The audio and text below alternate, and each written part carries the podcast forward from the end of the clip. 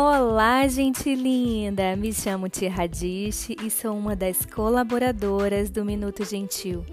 Nós acreditamos que a gentileza e o amor podem mudar o mundo e por isso compartilhamos diariamente frases inspiradoras no nosso Instagram, arroba Minuto Gentil, e semanalmente áudios com textos e trechos de livros no nosso podcast Minuto Gentil. No áudio de hoje eu trouxe para vocês um trecho da introdução do livro 12 Dias para Atualizar Sua Vida, de Tiago Brunet. Espero que gostem. Vamos lá?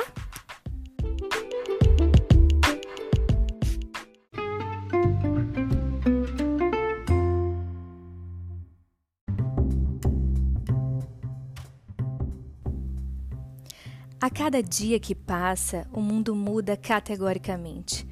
As transformações são violentas e sistemáticas. Quem dera pudéssemos apertar um botão e nos atualizar, como ao clicar um interruptor que acende a luz. Assim, poderíamos entender e conviver nesse sistema complexo e passageiro que é a nossa existência. A ideia desse livro surgiu quando tentei atualizar o sistema operacional do meu iPhone, tarefa das mais comuns no mundo moderno de hoje. Na verdade, eu não sentia a menor necessidade de atualizá-lo, mas ela apareceu quando precisei baixar novos aplicativos que me seriam muito úteis. Só que eles não rodavam na versão que estava instalada no meu aparelho. Foi então que me senti obrigado a atualizar o sistema.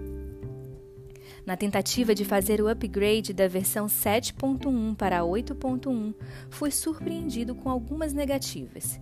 Primeiro, recebi uma notificação informando que não era possível atualizar, pois o telefone não tinha espaço suficiente na memória. Você já percebeu que na vida algumas coisas também são assim? Antes de alcançar o objetivo, às vezes é preciso solucionar imprevistos. Foi o que comecei a fazer. Primeiro, baixei o conteúdo que estava no aparelho para um programa e então liberei espaço para o novo. Sem espaço, é impossível fazer qualquer atualização. Quanto mais informações você recebe neste processo, mais espaço será necessário no disco rígido, o seu córtex cerebral.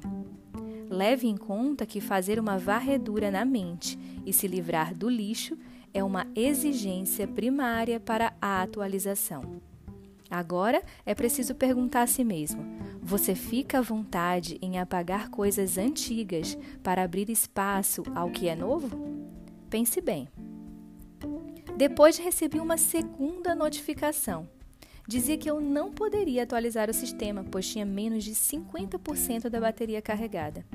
Eu já havia contornado um imprevisto, agora era a vez do outro. Para dar sequência ao que eu queria, seria preciso carregar o aparelho. Sem bateria, sem chance.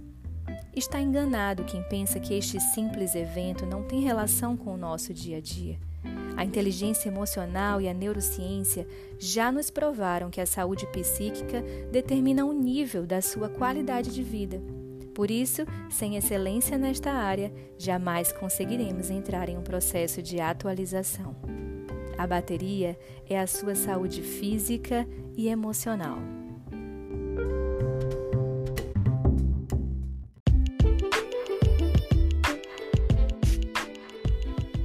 E então, gente linda, vocês estão preparados para atualizar as suas vidas?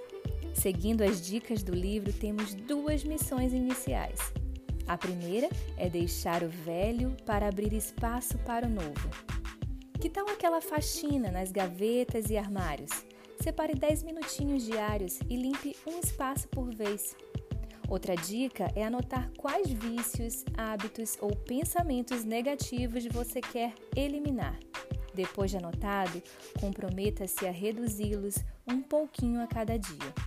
Da mesma forma, anote quais comportamentos precisa adotar para a construção de novos e bons hábitos e também se comprometa a fazer um pouquinho todo dia. A segunda dica do livro é: abasteça-se da energia correta.